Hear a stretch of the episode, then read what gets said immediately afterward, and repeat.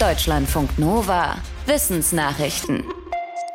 Wir Deutschen lieben ja die Briefwahl. Im Gegensatz zu anderen Ländern ist das Briefwählen bei uns auch ziemlich unkompliziert. Denkt man zumindest. Ein Politikwissenschaftler der Uni Hannover sagt aber, dass bei der Briefwahl viel mehr Formfehler gemacht werden als im Wahllokal. Durch solche Fehler werden Stimmen ungültig.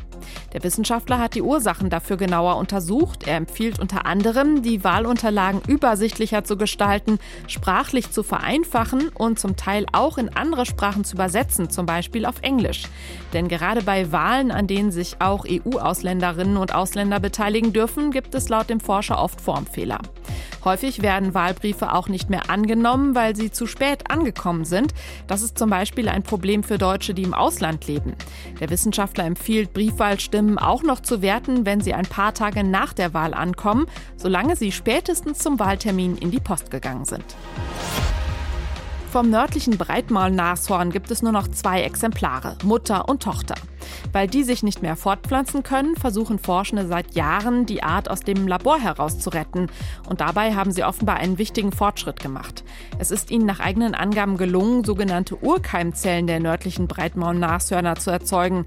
Und zwar mit Hilfe von Stammzellen verstorbener Tiere. Es ist das erste Mal, dass dieser Schritt bei einem großen Säugetier gelungen ist. Die Urkeimzellen sind die Vorläufer von Ei- und Samenzellen. Im nächsten Schritt wollen die Forschenden deshalb versuchen, diese Zellen dazu zu bringen, sich in Ei- und Samenzellen zu teilen. Wenn das gelingt, sollen im Labor Embryonen erzeugt und dann einem Nashornweibchen eingepflanzt werden. Die Forschenden hoffen, dass ihre Arbeit auch zum Erhalt anderer gefährdeter Arten beitragen kann. Viele Menschen haben in sich ein paar Gene, die vom Neandertaler kommen. Angehörige der Papua auf Neuguinea haben aber noch Überreste einer anderen Urmenschenart. Rund 5% ihres Erbguts stammen vom Denisova-Menschen. Eine Genetikerin der Uni Melbourne hat sich das mit ihrem Team genauer angeschaut. In einer kleinen Studie hat sie festgestellt, dass diese Gene wohl die Immunantwort der heutigen Papua steuern. Möglicherweise hat die Fortpflanzung mit dem Denisova-Menschen geholfen, sich an die Umwelt anzupassen. Die Forscherin sagt, dass solche Studien erklären, warum wir Menschen heute genetisch so vielfältig sind. Über den Denisova-Menschen ist ziemlich wenig bekannt. Er lebte vor rund 60.000 Jahren während der Altsteinzeit. Es gibt nur wenige Überreste aus Tibet und Sibirien. Der Denisova-Mensch war genetisch eng verwandt mit dem Neandertaler. Vom anatomisch modernen Menschen unterschied er sich aber deutlich. Stürme, Feuer und Schädlinge setzen die Wälder in Europa zunehmend unter Druck. Eine Studie unter Leitung des Potsdam Instituts für Klimafolgenforschung kommt zu dem Schluss, dass der Einfluss natürlicher Störungen seit 1950 stark zugenommen hat.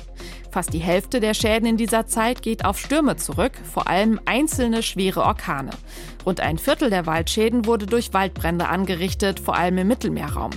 Die Zahl der Brände nimmt seit 1950 beständig zu. Viele Schäden gehen auch auf den Borkenkäfer zurück. Auch diese Zahlen sind in den letzten Jahren gestiegen.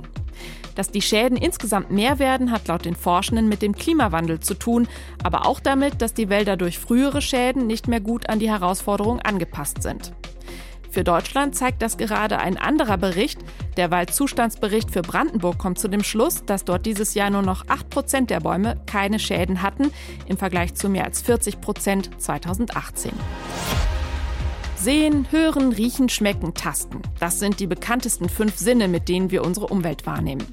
Aber habt ihr schon mal von Propriozeption gehört? Das ist quasi unser sechster Sinn, mit dem wir unbewusst unseren eigenen Körper und dessen Lage und Bewegung im Raum wahrnehmen. Nur so können wir zum Beispiel eine Tasse mit geschlossenen Augen koordiniert zum Mund führen oder fallen beim Schlafen nicht aus dem Bett. Ein internationales Wissenschaftsteam hat jetzt die genetischen Grundlagen für den sechsten Sinn genauer untersucht. Bei der Propriozeption sammeln Sinneszellen in den Muskeln und Gelenken Informationen und leiten sie ans zentrale Nervensystem weiter. Die Forschenden konnten bestimmte Gene identifizieren, die bestimmen, ob sich die Sinneszellen in den Bauch-, Rücken- oder Beinmuskeln entwickeln. Diese Gene sind wohl schon bei Embryonen aktiv. Die Forschenden sagen, dass ihre Erkenntnisse vielleicht dabei helfen könnten, Krankheiten besser zu behandeln, die durch eine Fehlfunktion des sechsten Sinnes entstehen, zum Beispiel eine Schiefstellung der Wirbelsäule. Eigentlich haben Misteln ein positives Image. Die immergrünen Pflanzen gelten als Symbol des Friedens, der Liebe und des ewigen Lebens. Und nach einem Brauch aus dem englischsprachigen Raum wird romantisch unter Mistelzweig geknutscht. Bei uns sind Misteln aber mittlerweile wohl zur Plage geworden. Der Naturschutzbund Deutschland hat der deutschen Presseagentur gesagt, dass sich die Laubholzmistel seit den 90er Jahren stark ausbreitet, besonders in Süd- und Mitteldeutschland. Misteln wachsen mit Hilfe von Saugwurzeln auf anderen Gehölzen, wie zum Beispiel Obstbäumen, und entziehen ihren Wirten Wasser und Nährstoffe. Das kann laut dem NABU die Bäume krank machen. Ein Grund für die starke Ausbreitung ist wahrscheinlich der Klimawandel wegen der wärmeren Temperaturen, aber auch weil er Vogelarten begünstigt, die Mistelbeeren fressen und die Samen verteilen. Deutschlandfunk Nova